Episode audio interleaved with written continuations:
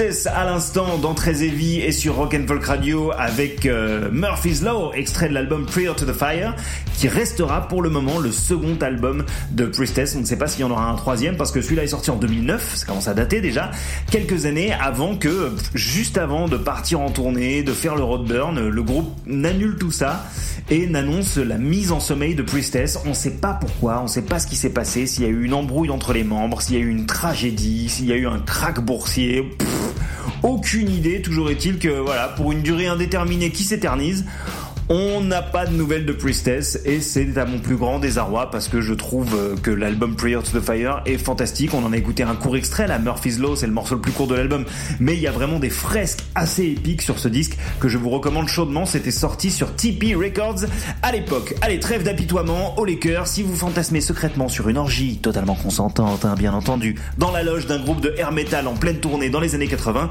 vous pourrez vous laisser aller à vos rêveries avec une petite doublette air metal dans quelques instants. Mais avant ça, sortez les boucliers parce que la collision s'annonce euh, euh, brutale. Hein. Voilà, Will Haven avec Carpe Diem et tout de suite les légendes de Washington DC, défricheurs du hardcore, potes des Beastie Boys, punk rasta, sans eux, pas de Rage Against the Machine, pas de Red Hot Chili Peppers, en tout cas à l'époque où ils faisaient de la bonne musique, Fishbone, Minor Threat, euh, tels qu'on les a connus. Voilà, tout de suite, pour la première fois dans Très Heavy, je suis heureux de vous envoyer dans l'octogone avec les Bad Brains. Voici Soulcraft.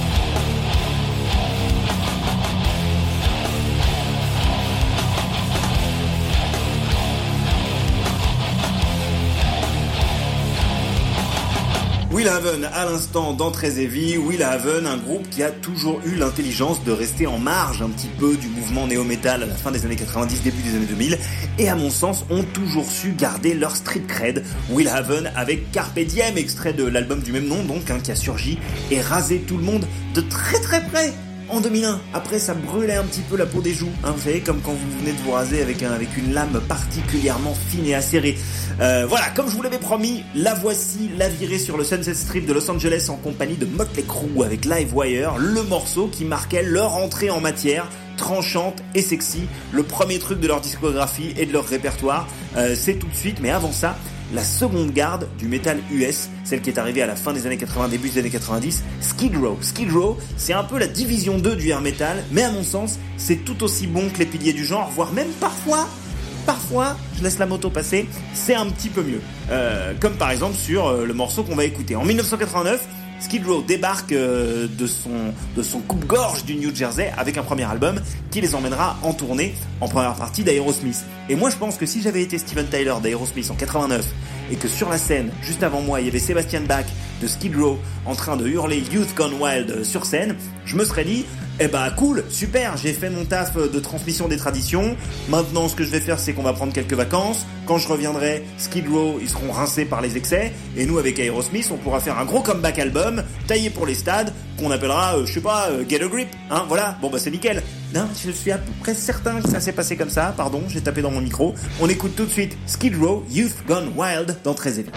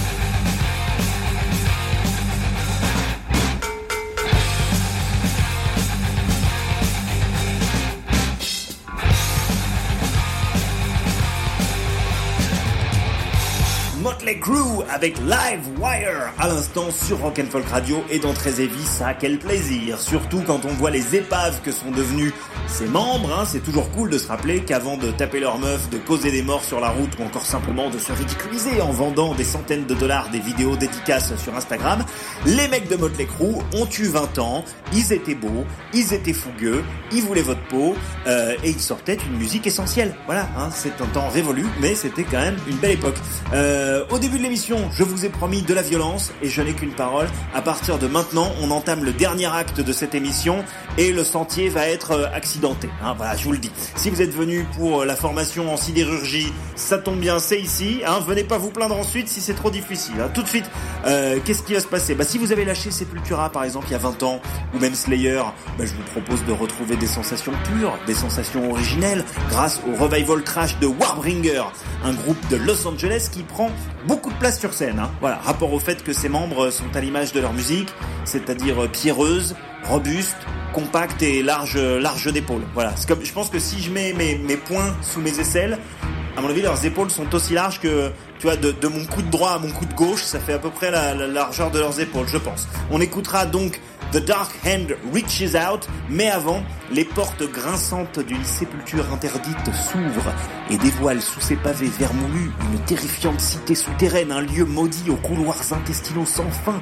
le long desquels un vent mauvais transporte les mélodies vicieuses de Gate Creeper. Gate Creeper, c'est du death, ça vient d'Arizona, mais ça sonne plutôt comme si ça sortait des poumons infectés d'un grand ancien de Lovecraft. On écoute immédiatement Très Heavy, From the Ashes.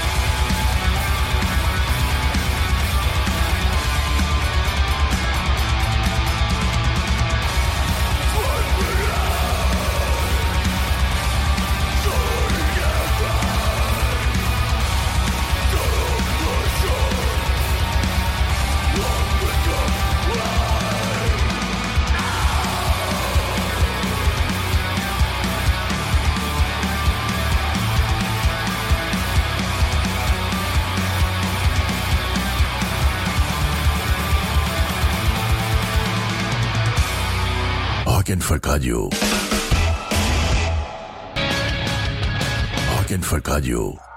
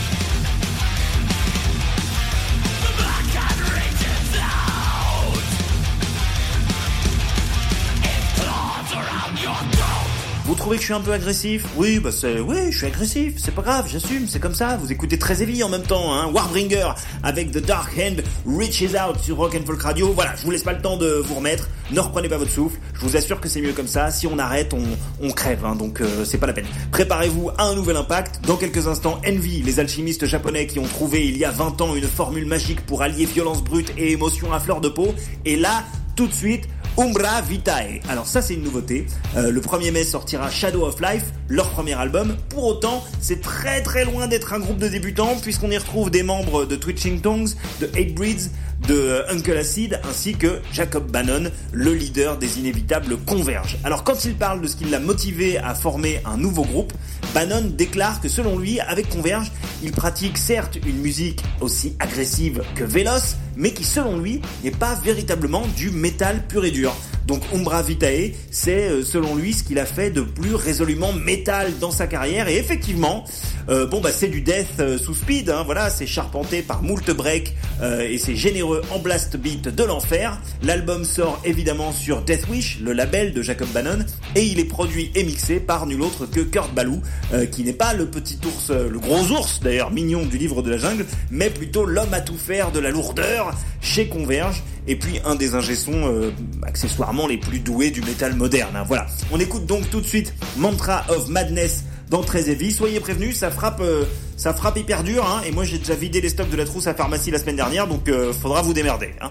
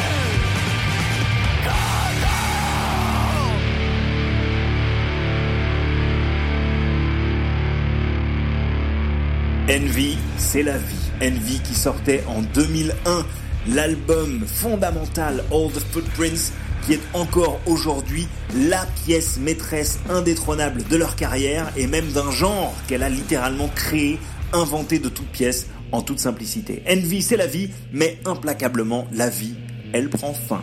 Le luxe, c'est de pouvoir choisir entre une mort à chier et une mort de guerrier, et c'est le choix que je vous offre tout de suite pour terminer cette émission, car oui, très heavy, c'est fini, on se retrouve jeudi prochain, mais entre-temps, toutes les émissions sont réécoutables en podcast et en replay sur Deezer, Acast et le site de Rock'n'Folk Radio.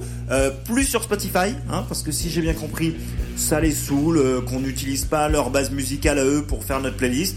Mais bon, c'est pas grave, on s'en fout parce qu'il y a plein d'autres solutions pour écouter très heavy quand vous voulez, où vous voulez, avec qui vous voulez, en train de faire ce que vous voulez. Mais revenons au morceau qui refermera les portes du cimetière jusqu'à ce qu'on revienne d'entre les morts. Alors qu'un épais brouillard nous empêche de voir plus loin qu'à quelques mètres de distance, on s'oriente, presque à l'aveugle, dans ce qui semble de plus en plus prendre la forme d'un mausolée immense et labyrinthique dont les cryptes imposantes renferment une gigantesque procession de spectres et autres esprits malins. Mais ces fantômes sont particuliers parce que les vapeurs, la fumée ectoplasmique qu'ils répandent dans leur sillage, elles sentent la weed.